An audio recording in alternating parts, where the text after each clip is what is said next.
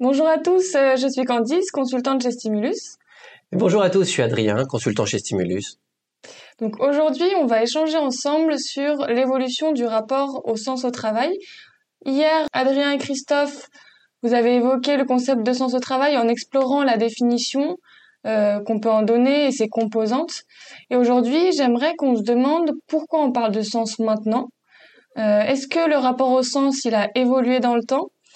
Et puis déjà qu'on commence par se questionner sur le rôle qu'a joué la, crise sanitaire dans ce rapport au sens. Alors oui, la crise sanitaire a évidemment eu un effet sur la question du sens, mais j'ai envie qu'on prenne un petit peu le temps, ou plutôt un peu de recul, euh, parce qu'on constate quand même que le, le rapport au sens, le rapport des gens au sens, en tout cas des Français au sens, au sens du travail hein, évidemment, a évolué bien avant le Covid déjà. Et sur ce point particulier, il y a une étude très intéressante de la DARES qui a regardé l'évolution du rapport au sens entre 2013 et 2016, le monde d'avant comme on dit maintenant. Et là, il y a plusieurs choses qui sont quand même intéressantes à préciser. Le premier, c'est le lien entre la standardisation du travail, le fait de piloter l'activité de manière de plus en plus chiffrée et la perte de sens. Cette étude, elle montre que euh, l'augmentation des pratiques de reporting avec des indicateurs chiffrés, qui deviennent parfois même les seuls objectifs, parfois même les chiffres c'est la stratégie, euh, ont une incidence sur la perte de sens des personnes. Plus l'entreprise pilote son activité par des indicateurs chiffrés, voire produit une stratégie basée sur des indicateurs chiffrés, ou les deux, moins les Français trouvent du sens dans leur travail. Et ça se comprend. Qu'est-ce qui mobilise les gens? Pas forcément euh, d'atteindre tel chiffre d'affaires ou tel niveau de marge. Ils sont mobilisés par d'autres choses. Euh, ça peut être rendre service à leurs clients, être passionné par leur travail, produire de la belle ouvrage, fabriquer un beau produit. Quand je dis ça, ça veut pas dire que si on prend telle ou telle personne, elle va pas avoir un rapport euh, affectif au fait de scorer, d'atteindre tel, tel chiffre d'affaires, d'atteindre telle marge. Il y a même des métiers où c'est dans la culture. Je dis pas ça. Je dis plutôt que collectivement, le fait d'avoir une façon de gérer l'activité qui est de moins en moins dans le qualitatif et de plus en plus dans le quantitatif fait perdre du sens au travail. Et c'est ça qui est montré dans cette étude.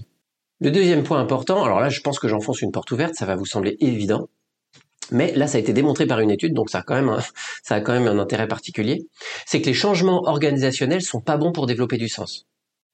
Et si on prend les trois dimensions du sens dont on a parlé hier, évidemment que les changements organisationnels les impactent. Que ce soit la signification que je vais donner à mon travail, ma capacité à me projeter, ou euh, l'alignement avec mes valeurs, pour toutes les raisons qu'on peut imaginer. J'ai toujours travaillé dans un environnement, j'ai été loyal et l'organisation change, bah du coup je suis perdu et le sens se perd. Après, en ce qui concerne les effets de la crise du Covid sur le rapport des Français à leur travail, c'est vrai que c'est assez délicat de sortir des petites histoires qu'on a entendues à droite à gauche sur un tel qui a quitté Paris pour s'installer en province. Mais du coup, si on décide de se baser sur les quelques études qui sont sorties, la première chose qui se dégage, c'est déjà que la pandémie a révélé brutalement quel métier était absolument indispensable, même au prix de risques sanitaires pour les travailleurs. Oui, effectivement, en fait, il semblerait que cette période ait modifié les représentations qu'on a d'utilité relative des professions. On en a parlé hier d'ailleurs. Euh, bah, rappelez-vous, hein, euh, l'hôpital, euh, les éboueurs, les éboueuses, les caissières, les caissiers. Mais on constate quand même quatre transformations majeures du sens du travail suite à cette crise, qu'on peut expliquer de la manière suivante. Dans toute situation, pas forcément du fait d'une pandémie, en général, quand une personne est confrontée à un événement soudain, quel qu'il soit, il peut être négatif ou positif d'ailleurs, mais là en l'occurrence une pandémie ou la guerre en Ukraine, ça marche aussi, hein. il peut éprouver ce qu'on appelle un choc de carrière. C'est le terme technique, mais c'est très simple à comprendre.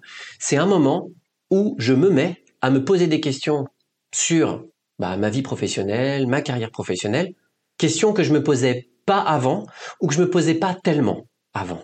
Pas vraiment, j'y réfléchissais, mais vite fait. Hum, et ça, c'est très documenté, cette histoire-là. Et évidemment, euh, post-Covid ou pendant la pandémie, ben, l'effet a été massif. Donc, quatre transformations majeures de, du sens au travail. La première, c'est ce qu'on appelle la confirmation du sens du travail. C'est quoi? Ben, c'est cette situation où mon travail faisait un peu sens et la pandémie l'a renforcé. Je me suis senti plus proche de mon travail, plus collé au sens de mon travail. Et euh, des conditions qui peuvent avoir permis euh, ce renforcement du sens du travail, c'est parfois pendant la pandémie le fait que on s'est senti plus proche de son manager, plus proche de son PDG, plus proche de la direction, qui était plus présent, plus actif, plus en communication. Et vous imaginez euh, l'effet boomerang derrière, quand après la pandémie, tous ces gens qui communiquaient énormément avec vous, qui vous donnaient de l'info, qui vous posaient des questions, ben, se sont remis à vivre comme avant. Quand le mode de fonctionnement n'a pas changé, ça peut créer énormément de difficultés. La deuxième transformation majeure qui a été observée pendant cette crise de la pandémie, euh, c'est ce qu'on appelle la révélation du sens du travail. Et ça porte très bien son nom. C'est cette situation où une personne avait pas du tout vu que son travail avait du sens et s'en est rendu compte. C'est vraiment une révélation sens strict. Et là, c'est important à l'avoir en tête parce que évidemment, là, pareil, on va, on, va avoir en tête ces métiers dont on a parlé à la télé. Mais en fait, ça peut être très très simple. Ça peut être une personne qui, dans son service, s'est rendu compte que son activité était pas vitale pour la société, mais très vitale pour aider son entreprise à survivre, par exemple, ou pour aider son entreprise à faire ce qu'elle a à faire. C'est-à-dire une reconnexion de la personne dans son rôle vis-à-vis -vis de l'entreprise. Et typiquement, ça a eu lieu plus fréquemment euh, lorsque ben, les contraintes personnelles des personnes ont été prises en compte par l'entreprise ou quand il y a eu, comme tout à l'heure, une communication fréquente, une communication efficace de la part euh, de l'entreprise et puis le soutien du manager. Troisième transformation majeure euh, du sens du travail, négative celle-là, on va l'appeler la remise en cause du sens au travail. La remise en cause du sens au travail, elle apparaît surtout quand, pendant la pandémie, euh, les personnes ont senti qu'il y avait un truc qui clochait. L'entreprise a mal communiqué, le manager a disparu pendant deux semaines. Et du coup, les personnes savaient pas trop ce qu'elles allaient devenir. Parfois aussi, quand elles se sont retrouvées en chômage partiel, elles se sont dit, mais suis-je bien utile à cette société? Euh, C'est exactement l'inverse qui s'est passé. D'accord? C'est-à-dire une espèce de remise en question de mon rapport à mon travail et du sens qu'il a pour moi. Et le truc le plus important à ce moment-là, pour cette histoire de remise en cause du sens du travail, c'est que l'individu, il s'est mis à questionner la cohérence entre son travail et ses valeurs. Il s'est senti parfois trahi, parfois abandonné.